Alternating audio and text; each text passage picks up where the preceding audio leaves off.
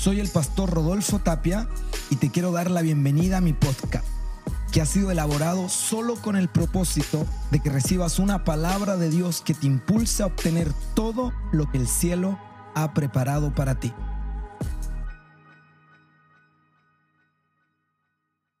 Y la semana pasada ya leímos eh, el texto de de estas semanas estamos hablando de la rebelión de los santos y yo he dicho desde un comienzo que nada más rebelde al sistema de este mundo caído que un poco de obediencia a la palabra de Dios. Y yo creo que cuando la iglesia se determina a ser obediente a la palabra, entonces la iglesia se revela al sistema, se revela a la cultura, se revela a las ideologías y comienza a vivir de acuerdo a los principios de Dios, a los principios del reino. Así que vamos a ver aquí a estos rebeldes santos que se opusieron a una cultura que se les impuso, se opusieron a, una idea, a una ideología y a causa de eso fueron echados a un horno de fuego, porque servir a Dios nunca será gratis. Permanecer fiel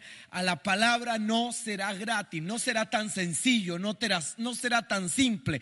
El mismo Jesús dijo, el que quiere venir en pos de mí, eh, tiene que estar dispuesto a tomar la cruz y seguirme.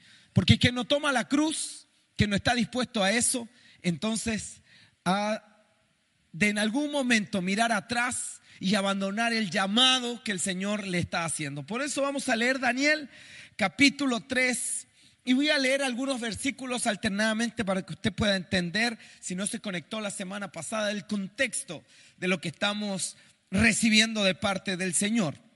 El rey Nabucodonosor hizo una estatua de oro cuya altura era de 70 codos y su anchura de seis codos la levantó en el campo de Dura en la provincia de Babilonia.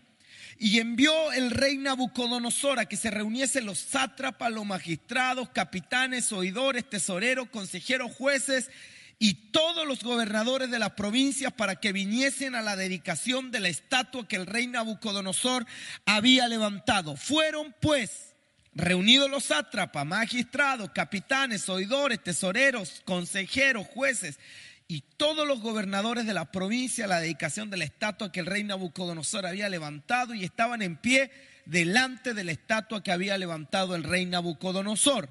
Y el pregonero anunciaba en alta voz, Mándase a vosotros, oh pueblos, naciones y lenguas, que al oír el son de la bocina, de la flauta, del tamboril, del alpa, del salterio, de la zampoña y todo instrumento de música, os postréis y adoréis la estatua de oro que el rey Nabucodonosor ha levantado. Y cualquiera que no se postre y adore, inmediatamente será echado dentro de un horno de fuego ardiendo.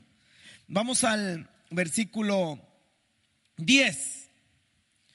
Tú, oh rey, has mandado una ley que todo hombre al oír el son de la bocina, de la flauta, del tamboril, del arpa, del salterio, de la zampoña y todo instrumento de música, se postre y adore la estatua de oro. Y el que no postre y adore, se ha echado dentro de un horno de fuego ardiendo. Hay unos varones judíos. Estos son los acusadores.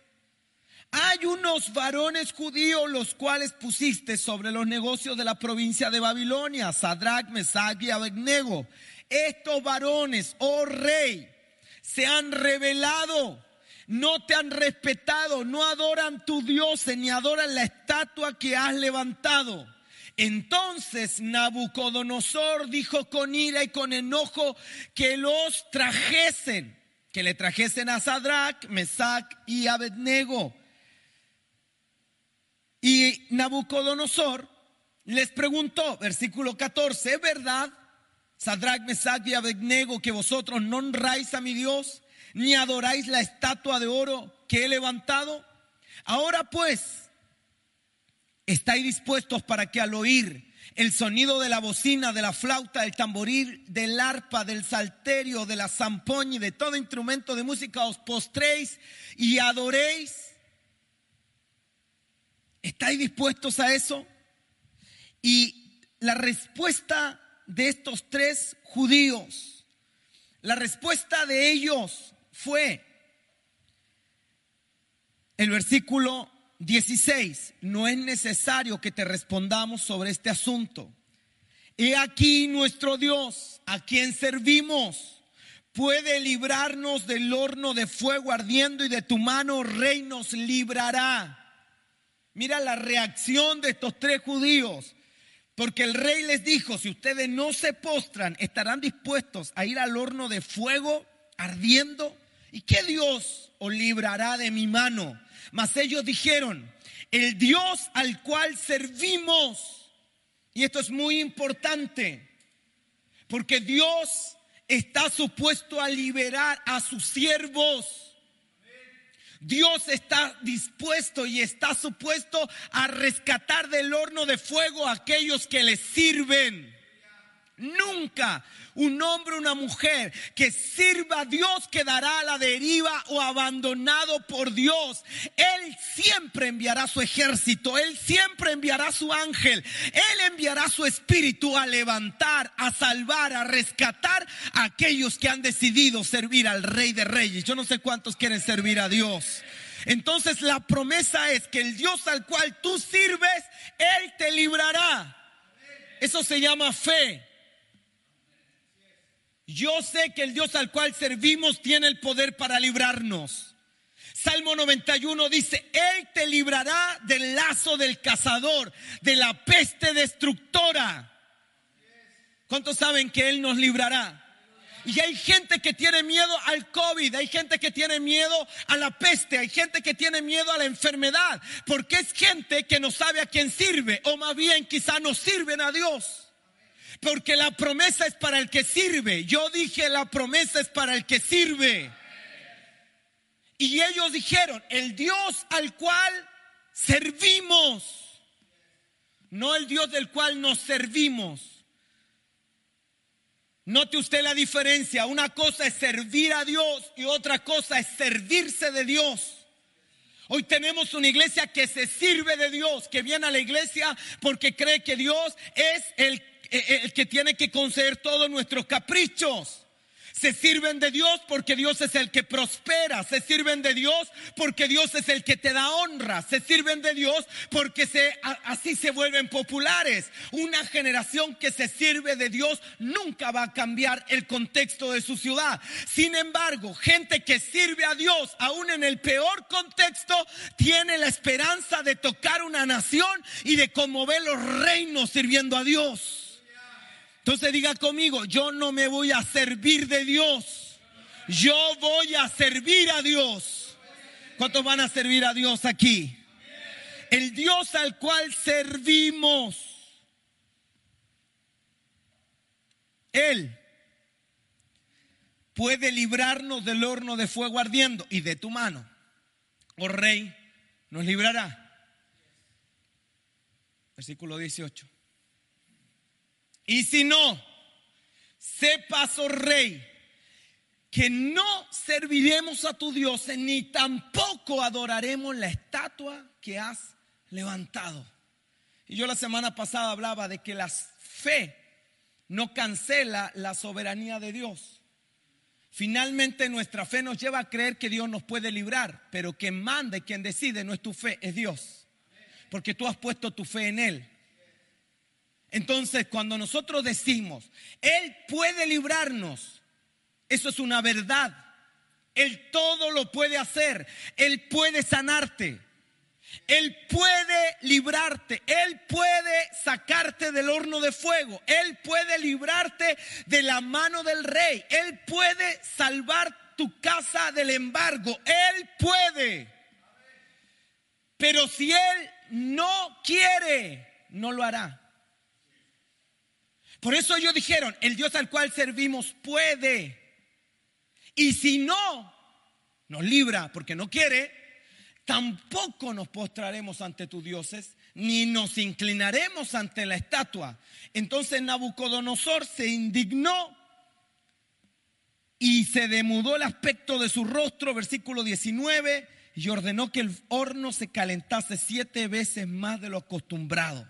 Y mandó hombres vigorosos que tenía en su ejército para que atasen a Sadrach, Mesach y Abednego. Los echó en el horno de fuego ardiendo. Entonces estos varones fueron atados con sus mantos, calzas, turbantes y sus vestidos. Y fueron echados dentro del horno de fuego ardiendo. Y como la orden del rey era premiante y lo habían calentado mucho, la llama de fuego mató a aquellos que habían alzado a Sadrach, Mesach y Abednego. Y estos tres varones, Sadrach, Mesach y Abednego, cayeron atados dentro del horno de fuego ardiendo. ¿Cómo cayeron? Atados. Cayeron atados dentro del horno. Entonces el rey Nabucodonosor se espantó y se levantó apresuradamente y dijo a los de su consejo, ¿no echaron a tres varones adentro del horno de fuego? Ellos respondieron al rey, ¿es verdad, oh rey? Y él dijo, aquí yo veo cuatro varones sueltos que se pasean en medio del fuego sin sufrir ningún daño y el aspecto del cuarto es semejante a hijo de los dioses. Entonces Nabucodonosor se acercó a la puerta del horno de fuego ardiendo y dijo, Sadrach, y hijo de siervos del Dios Altísimo, siervos del Dios Altísimo. Y esto es algo que usted tiene que entender. Cuando usted sirve a Dios y Él te libra de la prueba, aquellos que te vieron pasar por la quebranto van a darse cuenta que tú eres siervo de Dios. Ellos van a conocer al Dios al cual tú sirves. La prueba es para dar testimonio de tu fe a los que te rodean. La prueba es para dar testimonio que el Dios al cual tú sirves es un Dios poderoso y que tú eres su siervo. Elías cuando estaba en el monte Carmelo dijo, haz que descienda fuego para que este pueblo sepa que yo soy tu siervo y que he hecho conforme a todo lo que tú me has mandado. Necesitas entender que la prueba no es para matarte, sino que es para confirmarte. Cuando Jesús le dijo a Pedro, yo he orado para que tu fe no falte, porque el diablo te ha pedido para zarandearte, pero una vez vuelto, confirma a tus hermanos. El diablo ha pedido zarandearnos, el diablo quiere meternos en el zarandeo, el diablo ha decidido levantarse en contra nuestra, pero tenemos un sumo sacerdote que intercede por nosotros para que nuestra fe no falte, pero cuando una vez la prueba se acabe y el diablo no pueda destruirte, tú serás vuelto y confirmarás a tus hermanos y todos sabrán que tú sirves al Dios de verdad y que tú eres su siervo, que tú eres su sierva. La prueba no es para matarte, la prueba es para confirmarte. ¿Lo cree? El Dios al cual ustedes sirven. Entonces más Sadrach, Mesach y Abednego salieron de medio del fuego y se juntaron todas las autoridades. Sus cabellos no se habían quemado, su ropa estaban intacta, ni siquiera olor de fuego tenían. Bendito sea el Dios de ellos, dijo Nabucodonosor, que envió su ángel y libró a sus. ¿A quién libró? A sus. Dígalo fuerte, a sus. A sus siervos. ¿A quién libró? ¿A quién ha de librar Dios? ¿A quién ha de librar el Señor? ¿A ayudar a quién va a enviar el ángel Dios? A los siervos, a los que le sirven. Por eso siéntase tranquilo, si usted está sirviendo a Dios, Dios enviará a su ángel y librará a sus siervos que confiaron en Él y que no se sometieron al edicto del rey, aquellos que no se sometieron a la cultura, al temor, al espíritu de muerte. Dios enviará a su ángel y te librará. Dios enviará su presencia y te dará la victoria. Ahora sí. El versículo 29 dice, por lo tanto decreto que todo pueblo, nación o lengua que dijere blasfemia contra el Dios de Sadrach, Mesach y Abednego sea descuartizado y su casa convertida en muladar por cuanto no hay Dios que pueda librar como este.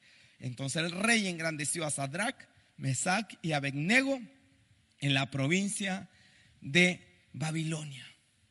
Y hoy quiero hablar de tres características que necesitas para enfrentar los últimos tiempos Daniel es un libro totalmente apocalíptico.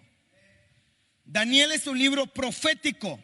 Es un libro que revela las señales de los últimos días, las señales del fin. Daniel y Apocalipsis tienen mensajes similares. Por lo que no es casualidad que este texto que hemos leído hoy esté aquí, en el libro de Apocalipsis del Antiguo Testamento. Porque este texto es fundamental y más bien nos revela señales de la iglesia de los últimos días y de cómo la iglesia deberá enfrentar sus últimos días aquí en la tierra, porque yo no sé si usted sabe, pero pronto nos vamos de aquí, porque el Señor viene, están contados nuestros días en la tierra, el Señor vuelve a buscar a su iglesia y tienes que prepararte, porque Jesús volverá pronto por la iglesia, pronto viene el rey a buscarnos. Yo lo creo, ¿cuántos lo creen conmigo? Entonces, hay características en estos tres judíos, en estos varones judíos, que la iglesia necesita adquirir y desarrollar para enfrentar sus últimos días aquí en la tierra. Y la primera es la determinación. Digan conmigo, determinación. Dígalo fuerte, determinación. Mi pregunta es, ¿qué hará la iglesia cuando sea obligada a desobedecer a Dios por una ley? ¿Qué hará la iglesia cuando sea un edicto, un decreto, lo que te obligue a desobedecer a Dios? Gente hoy dice, ustedes juran que están en persecución porque los llevaron detenidos, porque la Seremi los persigue, Carabinero los persigue. Y yo estoy muy consciente que esto no es una persecución como la que conocemos verdaderamente. La persecución que viven nuestros hermanos en Oriente, la persecución de los primeros creyentes. Por supuesto, no es eso. No estoy sintiéndome un mártir. No me creo la última Coca-Cola del desierto. Ni estoy pensando que esto es sufrir por Cristo. Por supuesto que no. Pero sí creo que esta es una antesala, una preparación. Se está preparando un escenario a nivel global para que la iglesia de Jesús sea perseguida. Y lo que hoy estamos viendo son solo destellos de aquello que vendrá, de la persecución que hemos de enfrentar. Y no es casual que hoy el mundo entero se esté uniendo para establecer leyes a nivel mundial que van en contra de los principios de la palabra. Hoy el aborto es ley en muchos países de Latinoamérica y el aborto es una ley que atenta a los principios bíblicos. Hay leyes de, para, para proteger a personas transgénero. Hay países donde un hombre se siente niño y lo dejan con 40, 50 años ir a una escuela. Solo porque se siente niño. No importan sus genitales, no importa si, si, si tiene ovarios o no tiene ovarios, si tiene útero o no tiene útero. Se siente niña, entonces hay que aceptar. Y eso se está aprobando en muchos países. Esa es una realidad. Hay países donde está prohibido predicar el Evangelio. Hay países donde ya se prohibió que la iglesia se reúna.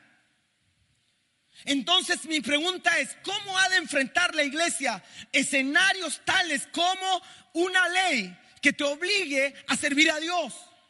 Que te, que te obligue a no servir a Dios. Una ley que te impida alabar a Dios. Una ley que te impida reunirte con tu familia en la fe. ¿Cómo hemos de enfrentar leyes que nos obligan a desobedecer los principios de la palabra? El rey Nabucodonosor levantó una estatua a la que todos los de Babilonia debían adorar. Y la palabra no se dice ahí respetar, no se dice ahí simplemente mirar, dice que debían adorar. Porque pagana, porque Babilonia era una tierra pagana. Y usted ni piense que el lenguaje adorar es solo un lenguaje cristiano. No, usted tiene que entender que el lenguaje adorar es un lenguaje espiritual que es usado en el reino de Dios, pero también es un lenguaje que se usa en el reino de las tinieblas. Y usted no puede creer que lo que el diablo busca es que la gente simplemente no crea en Dios o no adore a Dios. Lo que el diablo está buscando es su adoración. Cuando el diablo se presentó a Jesús, le dijo, yo te doy todos los reinos de la tierra si tú postrado me adoras. Porque lo que el diablo quiere es que el mundo entero le adore. Está aquí, ¿verdad? Entonces la adoración no es una palabra cristiana, porque este pueblo, el pueblo de Babilonia, era un pueblo pagano y estaba buscando que la nación se postrara a adorar. Nosotros los creyentes creemos que fuimos llamados por Dios y salvos por Jesucristo para adorar al único Dios verdadero al Padre, al Hijo y al Espíritu Santo. Y vivimos para adorarle y levantamos nuestras manos y amamos a Dios y le servimos con nuestras vidas porque creemos que hemos sido salvos para adorarle. Ahí en primera de Pedro dice, el cual nos sacó de las tinieblas a la luz admirable para que anunciéis las virtudes entonces, si Él nos sacó de las tinieblas, nosotros le adoramos, anunciamos su virtud, su belleza, su hermosura. Pero el lenguaje adorar no es solo para un contexto cristiano, ese lenguaje es un lenguaje espiritual. Y todo el mundo no solo es natural, lo espiritual no solo se vive dentro de una iglesia. Cuando usted anda en la calle está en una realidad espiritual. En su trabajo hay una realidad espiritual. Todo lo que te rodea está eh, eh, completamente relacionado con el mundo espiritual. Y en el mundo espiritual, por ejemplo, de la música, cristiana o no, ahí hay un concepto. Y el concepto es adorar. ¿Adorar a quién? En el mundo cristiano, nuestra música es adorar a Jesús. En el mundo no cristiano el concepto es adorar al diablo. Y la imagen que usted necesita entender es que Babilonia está obligando a todo el mundo a adorar una estatua. Y no solo es una cuestión religiosa, ahora es una cuestión política. Porque adorar es espiritual, es religioso. Pero el rey de Babilonia, Nabucodonosor, no se conformó con solamente mandar o inspirar a la gente a adorar. No se no, no, no solo él incentivó a la adoración de la estatua, sino que hizo de esto una dictadura y obligó a adorar. Él mandó con un decreto que todo el mundo se postrase ante ante la estatua. Y a lo largo de la historia de la humanidad, el diablo ha usado gobiernos, religiones, leyes y todo lo que tiene a la mano para llevar a la humanidad a postrarse ante una imagen y adorarla. Y aquí dice que el rey mandó a sátrapas, capitanes, gobernantes a que hicieran que todo el mundo se inclinare ante la imagen. ¿Cuántos tenían que postrarse ante la imagen? Todos debían postrarse. Todo el mundo debía inclinarse. La orden era general, era totalitaria. Esto era una dictadura. Y eso es lo que yo no logro entender, porque hay mucha gente que ataca al cristianismo y nos acusa de que nosotros queremos imponer nuestra idea, que queremos imponerle a la gente que crea. Y yo no he visto nunca una dictadura cristiana en una ciudad. Sin embargo, sí tenemos una dictadura marxista. Sin embargo, sí tenemos una dictadura eh, eh, eh, progresista. Hay una dictadura comunista. Hay una dictadura de derecha. Pero no tenemos hoy una nación que tenga una dictadura cristiana. Sin embargo, la gente nos acusa a nosotros de querer imponer. Cuando lo único que queremos hacer es presentar y en nuestra libertad contarle al mundo la buena noticia del Evangelio. Pero la elección es de cada persona. Ellos deciden si se postran ante Jesús, lo adoran, lo siguen, lo aman o no. Nuestra obligación no es imponerles. Nuestro llamado no es imponerle a nadie nuestra fe. Nuestro llamado es a mostrar el camino, pero quien decide ir por ese camino son las personas de forma voluntaria. La religión impone, el cristianismo llama.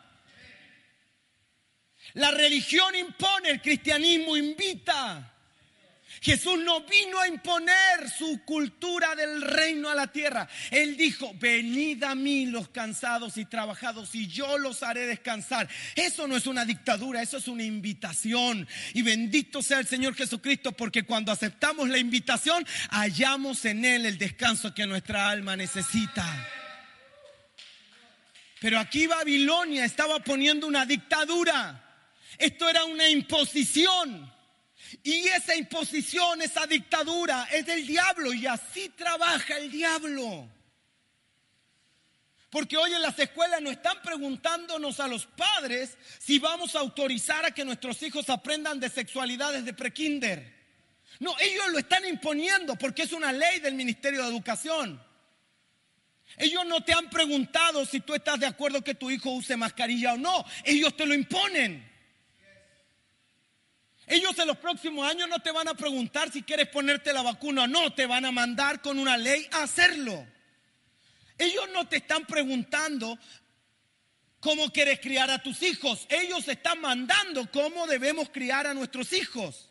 Tanto así que hasta hace unos meses atrás se discutía en el Congreso una ley que le quitaba a los padres el derecho preferente de criar a sus hijos como ellos quisieran.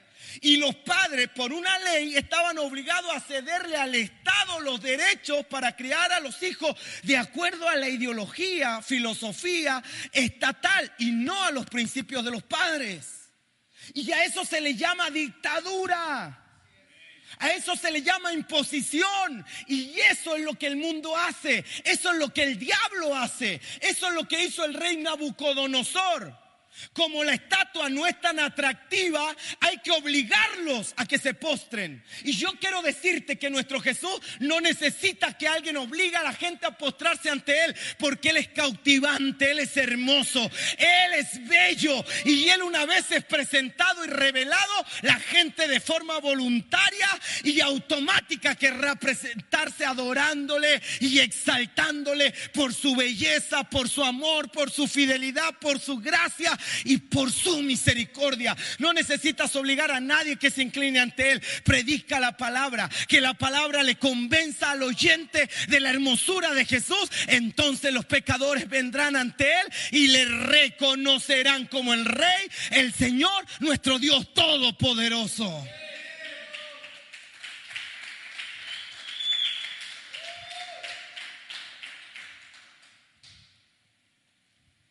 Babilonia era una nación pagana. Lamentablemente Israel en muchos momentos de su historia fue llevado cautivo como nación. Fue tomada por naciones paganas. Y en Daniel vemos precisamente eso. Muchos judíos, los más inteligentes, los más fuertes, los más sabios, fueron tomados y fueron llevados cautivos y ahora estaban aquí en Babilonia. Y no vivían como reyes o como príncipes, vivían como verdaderos esclavos, esclavos del sistema. Los judíos estaban en otra tierra, estaban como extranjeros en Babilonia. Y usted tiene que entender que cada uno de nosotros hoy estamos en medio de una Babilonia. Usted no es un babilónico. Usted es un extranjero en esta tierra. Estamos en medio de una nación corrompida, en una tierra impía, pero nosotros seguimos viviendo bajo los principios de la palabra de Dios, porque no somos de esta tierra, somos extranjeros, somos advenedizos, estamos de paso aquí, tenemos una misión en esta ciudad, pero no nos vamos a quedar aquí, pronto nos vamos a nuestra tierra, de donde verdaderamente somos y a donde verdaderamente queremos ir. Por eso no te aferres a lo que Babilonia te ofrece, porque esta no es tu casa. Tu casa está más allá del sol. Tu casa está en las mansiones celestes. Allí tienes moradas eternas. Pero los cristianos abrazan Babilonia, los cristianos abrazan lo que el mundo les ofrece y se olvidan que esta tierra es de paso. Los más fuertes vivirán aquí 80, 90 años, pero luego pasarán una eternidad en la gloria, en la presencia de Dios. Por eso tienes que considerar todo lo que aquí el mundo te ofrece como secundario, como algo no tan importante, porque lo importante es que el Rey de Gloria nos salvó para darnos vida eterna. Y esa es nuestra casa, esa es nuestra morada. Allá está nuestro domicilio y aquí estamos de paso. Aquí somos extranjeros y no seremos corrompidos por la cultura babilónica. Más bien nosotros, como un poco de levadura, hemos de infectar, hemos de leudar la cultura de los babilónicos con la palabra del Rey de Reyes, con la palabra de Dios, pues tenemos una cultura celestial. Diga, yo soy un ciudadano del reino aquí en la tierra. ¿Lo cree? Usted está aquí. Pero para enfrentar la cultura de Babilonia, para enfrentar las ideas de Babilonia, para combatir los pensamientos que en Babilonia son proclamados, las leyes que Babilonia manda, tú tienes que tener determinación. Por eso la escritura dice que el reino de los cielos sufre y quienes lo arrebatan. Los violentos, los guerreros, los que están determinados. Yo no sé por qué parece ser que hoy nuestras convicciones son tan fluctuantes. La Biblia condena al hombre de doble ánimo. La Biblia rechaza al hombre tibio. La Biblia manda de que determines, que tomes decisiones, que seas un hombre de convicción. Por eso no sirven ministros que hoy dicen sí y mañana dicen no. Que tú sí sea sí, que tú no sea no. Determínate. Por eso en esta casa seguimos predicando. Y, y como si fuera poco, esta semana vamos por la revancha. Y vamos a hacer evangelismo toda la semana en la plaza y terminaremos con cultos en la plaza. ¿Y sabe por qué? Porque estamos convencidos que este es el tiempo de la iglesia. Así que toda la semana, de lunes a viernes, evangelismo de las 5 de la tarde a las 7 y media. Y de las 7 y media, culto en la plaza de salvación, de sanidad, de milagros. Y usted tiene que sumarse, tiene que estar. ¿Y por qué, pastor? Porque estamos determinados. Estamos determinados. Estamos decididos, nos hemos propuesto algo y no hay seremi, no hay carabinero, no hay ley, no hay reino, no hay gobernador, no hay sátrapa, no hay brujo que nos detenga a cumplir la asignación que creemos Dios nos dio en esta generación. Y nuestro llamado es a predicar la palabra y la palabra de Dios no está en cuarentenada y el ejército de Dios no está trincherado. El ejército de Dios va marchando a conquistar la tierra que Dios nos entregó. Pero hay que determinarse. Hoy ser parte de esta iglesia demanda determinarse. Hoy pararse en este púlpito no te sale gratis. Hoy venir a un culto no te sale gratis. ¿Está o no está? Porque por estar aquí, saliendo de aquí, puedes terminar en Tres Norte. Y no te sale gratis. La pregunta es, ¿estás determinado? Porque todos quieren ser soldados hasta que se toca trompeta de guerra.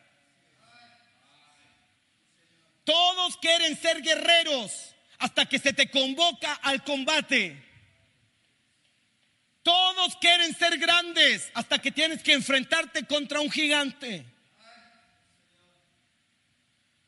Y no habrá nada ni nadie que cambie la realidad de esta nación sin primero determinarse.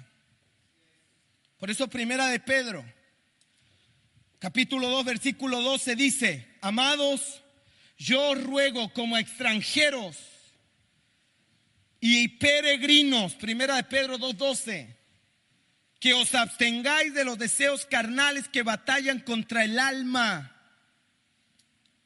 Os ruego como extranjeros y peregrinos. Mire, a los judíos pudieron cambiarles el nombre, la ropa, su idioma, sus hábitos, pero no pudieron cambiarle el Dios al cual servían.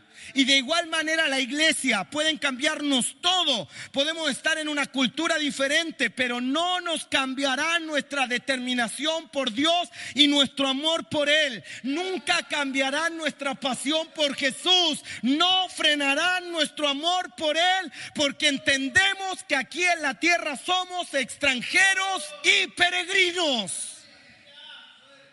Mire Filipenses 3:20. Mas nuestra ciudadanía está en los cielos, de donde también esperamos al Salvador, al Señor Jesucristo. Usted no es ciudadano de esta tierra, su ciudadanía está en los cielos. Y estos tres jóvenes tuvieron determinación. No es necesario que te respondamos sobre este asunto. He aquí nuestro Dios a quien servimos puede librarnos. Él puede librarnos del horno de fuego. Estamos determinados a morir pero no nos vamos a postrar. Pueden pedirnos que trabajemos duro y lo haremos. Pueden pedirnos que respetemos y vamos a respetar. Pueden pedirnos que vivamos incómodos y viviremos incómodos. Nos pueden obligar a obedecer leyes y claro, vamos a obedecerlas siempre y cuando no nos obliguen a negar nuestra fe. Porque la iglesia ha de respetar, ha de trabajar duro, la iglesia ha de servir a la sociedad y a su ciudad, ha de obedecer a gobernantes terrenales, pero una vez los reyes, los gobernantes pasen la línea y nos obliguen a negar nuestra fe, nosotros simplemente no vamos a obedecer. Y yo quiero decirte que están al borde de la línea y no vamos a obedecer. Yo dije, no vamos a obedecer. Mira Job 22, 28. Determinarás a sí mismo una cosa y te será y sobre tus caminos resplandecerá luz. Diga conmigo, determinarás a sí mismo una cosa y te será firme. ¿Qué vas a determinar? No dos, no tres, no cuatro, una cosa. Por eso Pablo dijo, me propuse no saber nada entre vosotros, solo a Jesucristo y a este crucificado. Determina una cosa, entonces sobre tus caminos resplandecerá luz. La segunda característica de la iglesia de los últimos tiempos es que debe ser una iglesia que esté dispuesta a ser perseguida. Yo dije, la iglesia ha de ser perseguida. Jesús dijo en Mateo 10, 22, y seréis aborrecidos de todos por causa de mi nombre, mas el que persevere hasta el fin, este será salvo. Seréis odiados por causa de mi nombre, pero el que persevere hasta el fin será salvo. Y esto es lo que está ocurriendo. Y esto en los próximos días se intensificará. Mas esto no es un problema para una generación que lo único que quiere es complacer a Jesús. Yo entiendo, mucha gente en los últimos días negará a Jesús, lo rechazará. Cristianos que buscan complacer a todo el mundo encuentran este llamado radical. Por supuesto, si quieres complacer a todos, no querrás seguir a Jesús. Pero cuando tu anhelo es complacer a Jesús, tú estarás dispuesto a ser perseguido. A mí no me interesa ser aplaudido por todos, ni amado por todos, ni venerado por todos. A mí me interesa complacer a uno. Alguien dijo, tienes que vivir la vida como si estuvieras en un teatro y solo hay alguien que te ve, solo uno que te mira. Sin embargo, hoy el cristianismo parece ser que ese uno esté afuera, no importa, mientras esté lleno el teatro y todos me aplauden, yo seré feliz. No, ese cristianismo te llevará al fracaso. El cristianismo verdadero solo demanda la aprobación de uno, el aplauso de uno, la sonrisa de uno. ¿Y quién es ese uno? Jesucristo el Señor.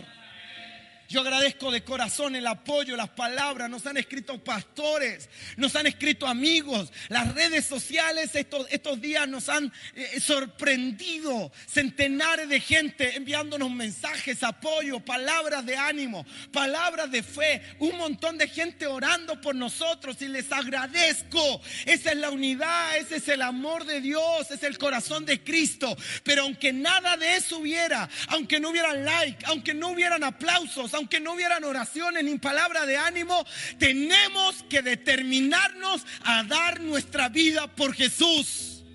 Y habrá momentos en que la iglesia ni siquiera entenderá lo que estamos haciendo. Habrá momentos en que tu familia no entenderá por qué estás sirviendo tan alocadamente. Habrá momentos en que nadie a tu alrededor te dará su aprobación, pero no interesa si el Rey de Gloria está aprobándote. No interesa si lo que estás haciendo fue llamado por Dios a hacerlo. No importa quién te rechace, no importa quién te dé la espalda, porque hay tareas divinas que nunca tendrán la aprobación humana. Pero si Dios te llamó, persevera, permanece. El aplauso terrenal no interesa si al cabo de los años la gente ya se olvidó de ti. Lo que interesa es que un día llegues al cielo y allí esté tu Señor, allí esté tu Rey esperándote para recibirte con un abrazo y coronarte por tu fidelidad.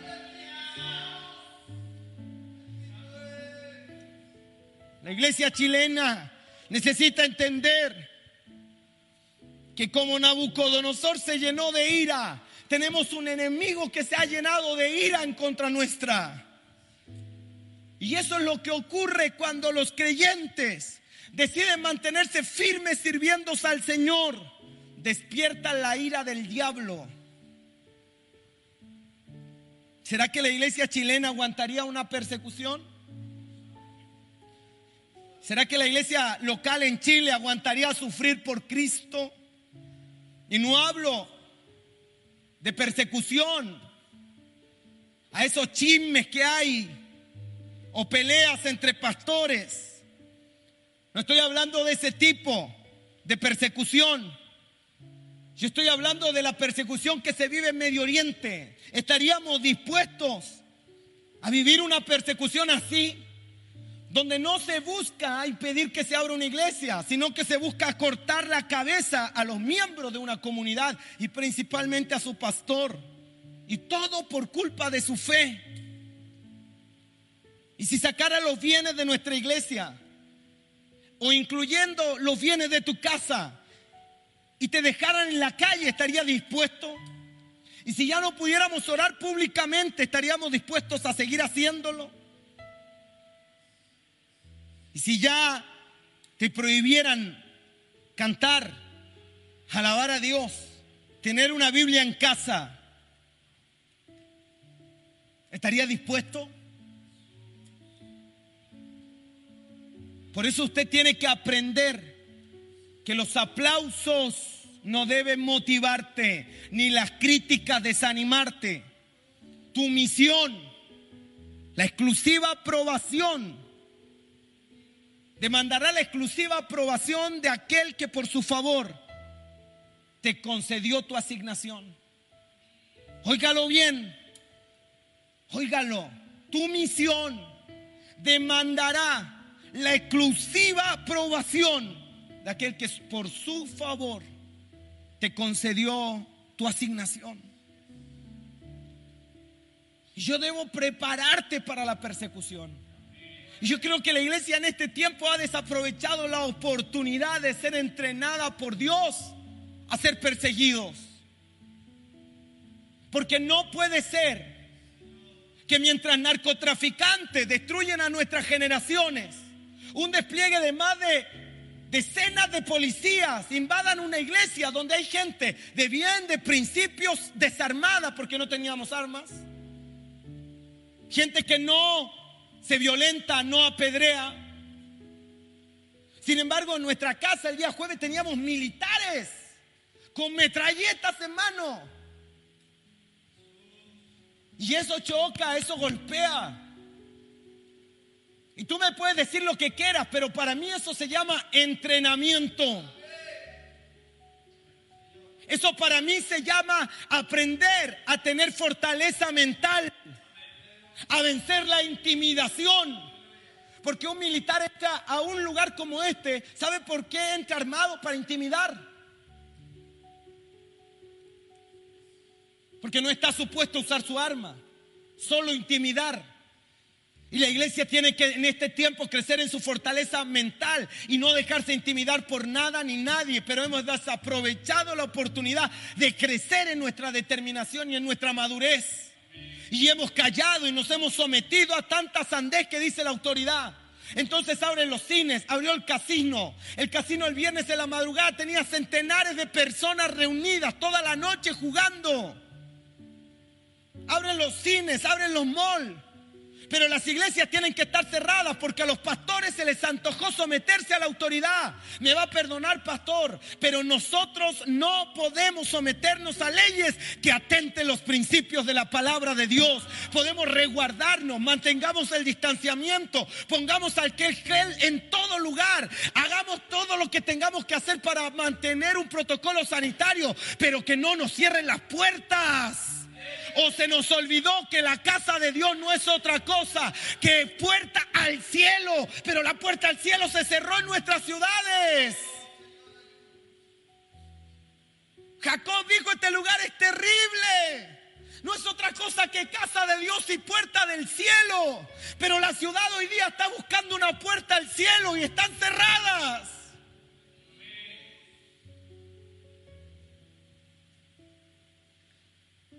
Tenemos que entender, hoy día eh, eh, en Instagram, Samuel Nielsen, un misionero en Turquía o en Medio Oriente, mostraba la foto de jovencitos en un bosque, en Medio Oriente, orando y buscando a Dios, escondidos en medio de una selva, escondidos en medio de árboles enfrentados a peligros, pero ellos no lo podían hacer públicamente, no lo podían hacer en una ciudad, no se podían reunir en una casa, porque si los pillaban, no los mandan una noche a estar de pie en una comisaría. A esos jóvenes si los pillan, no los mandan a dormir en un calabozo. A esos jóvenes si los pillan, los matan, los decapitan. Sin embargo, ellos no dijeron, vamos a someternos a la autoridad. Aquí prohíben que hablemos de Jesús, que nos reunamos, que oremos y que no lo vamos a hacer porque hay que ser prudente, hay que ser sometido, porque ellos no dijeron eso. Fueron sus padres que le dijeron, hijo, hay reunión de jóvenes, venga para acá, hijito, padre, guarda a mi hijo. Y si tú permites que él se vaya y si ha de ser torturado por tu causa, dale fortaleza, pero que no tiene tu nombre, que no niegue tu nombre, que no niegue tu poder. Dios, guarda a mi hijo y bendícelo en el nombre de Jesús. Vaya, hijo, y si ha de morir, muera como un buen soldado de Jesucristo, sea valiente y no se intimide.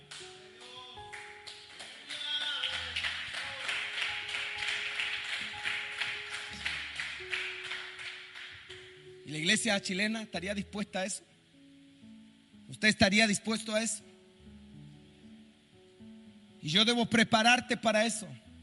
Y aquí el texto dice, los ataron, el mundo nos ata con normativa, nos reprimen, nos encuadran, nos ridiculizan, nos echan a un horno de fuego, pero el horno de fuego no es para matarnos porque la Biblia dice que los echaron atados, pero entraron al horno y adentro del horno se soltaron sus amarras, se rompieron sus cadenas. La persecución nunca fue para matar la iglesia. La persecución fue el catalizador de la iglesia. La persecución permitió que la iglesia se multiplicara. Si no me cree, vean lo que está pasando en China. En los próximos 50 años la iglesia más grande del mundo será la iglesia china. La iglesia más poderosa del mundo será la iglesia china. La iglesia con más misioneros será la iglesia china, que lleva años siendo perseguida que se reúne en catacumbas, se reúne de forma secreta, pero va a cambiar la historia del mundo porque en medio de la persecución, en medio del fuego, las cadenas se rompieron, los temores se rompieron y la valentía se apoderó de ellos y en los próximos años la iglesia china va a dar que hablar como una iglesia de el mundo entero para Cristo Jesús. Porque las cadenas se rompen cuando viene la prueba. Las ataduras se rompen cuando eres echado al horno. Vamos a ser perseguidos. Filipenses 1:21. Pablo dijo, para mí el vivir es Cristo y el morir es ganancia. Y si nos matan, pastor, qué bueno. Morir es ganancia. Y si nos persiguen, morir es ganancia. Pero morir nunca será una ganancia para quien primero vivir no es Cristo. Si tú vivir no es Cristo, nunca querrás morir por Él. Isaías 59, 19. Y temerán desde el occidente el nombre de Jehová y desde el nacimiento del sol su gloria. Porque vendrán enemigos como río, mas el Espíritu de Jehová levantará bandera contra él. Entienda esto, muchas veces la mayor señal de aprobación divina será la desaprobación humana. Por eso yo vine a decirte, no temas. En medio de la persecución Dios rompe cadenas y te da la libertad. No temas caer de rodillas frente a la persecución. No temas rendirte ante Dios y buscarlo, porque cuando te caes de rodillas frente a Dios, Él te levanta como un gigante contra el diablo. Y en tercer lugar, y con esto quiero terminar, la iglesia en los últimos tiempos tiene que prepararse para la manifestación. Aquí hay tres cosas. Determinación, jóvenes, hombres judíos determinados a morir por su Dios. Determinación, persecución, te echarán al horno de fuego, te atarán, te perseguirán, te repriminarán, te van a maldecir, te calumniarán, te desecharán. Pero eso no queda sin recompensa. Toda determinación seguida de persecución siempre traerá una manifestación. Entonces el rey Nabucodonosor se espantó y levantó, se levantó apresuradamente. Y él dijo, siervo del Dios altísimo, salid, venid. Salieron entonces los jóvenes del horno. Se juntaron todos. Y Nabucodonosor dijo, bendito sea el Dios de ellos que envió su ángel y libró a sus siervos que confiaron en él. Y bendito que no cumplieron el edicto del rey, entregaron sus cuerpos antes que servir y adorar a otro Dios que su Dios. Él dijo, yo veo cuatro varones sueltos. Y Pablo, consciente que la vida cristiana traerá retos, desafíos, pruebas y persecuciones, dijo, pues esta aflicción leve y pasajera nos produce un eterno peso de gloria que sobrepasa toda comparación. Esta leve tribulación nos produce un eterno peso de gloria. La prueba te libera, la prueba no te destruye, el horno de fuego no de ti tiene el poder para incinerar todo fuego del enemigo. Escuche bien, si Dios te permite pasar por el fuego, es porque Él te puede levantar de las cenizas. Entienda que el diablo no nos puede quemar. Los leones no nos pueden detener. Los gigantes no nos pueden destruir. El mal, el mar no nos puede frenar. Nada nos podrá eliminar porque Dios está con nosotros. ¿Qué ocurre luego de la prueba de fuego? ¿Qué ocurre luego de la persecución? Babilonia fue visitada por un avivamiento. Toda la nación tuvo que reconocer que el Dios de Sadrach, Mesach y Abednego era el Dios que libra. Anote esto, muchas veces Dios te dará los mejores comienzos después de los peores finales parecía ser el final de Sadrach, Mesach y Abednego. Aparecería en todos los diarios. No los libró el Dios que servían. Sin embargo, lo que era aparece su fin, su peor final, se convirtió en el gran comienzo de una nación que ahora estaba obligada a respetar y adorar al Dios de Sadrach, Mesach y Abednego.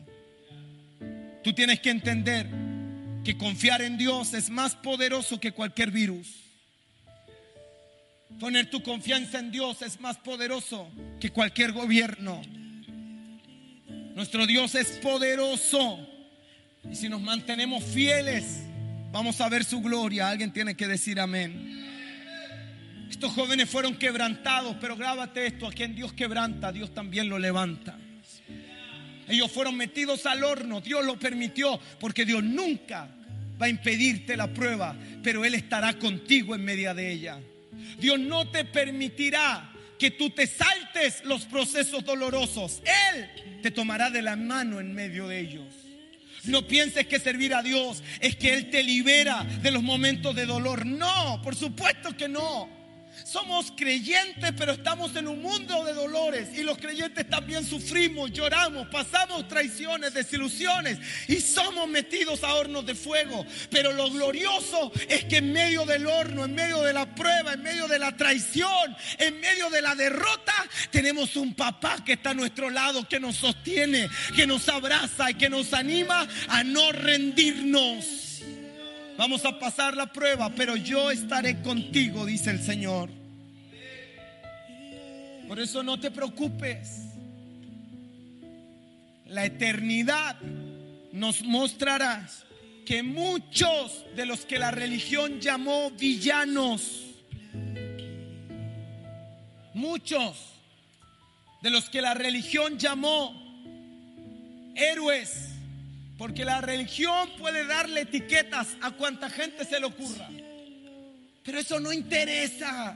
En la eternidad no importa que la religión llamó un héroe.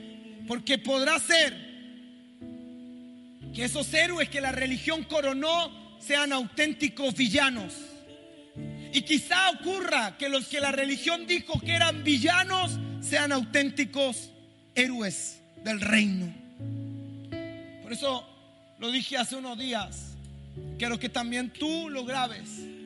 Dios siempre respalda a quienes no le dan la espalda. Dios siempre respaldará a aquellos que nunca le dan la espalda. Gracias por ser parte de esta comunidad.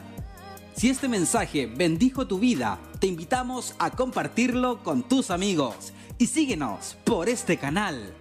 Para más información, recuerde ingresar al www.centroenlinea.org. Gracias nuevamente por ser parte del podcast de Rodolfo Tapia.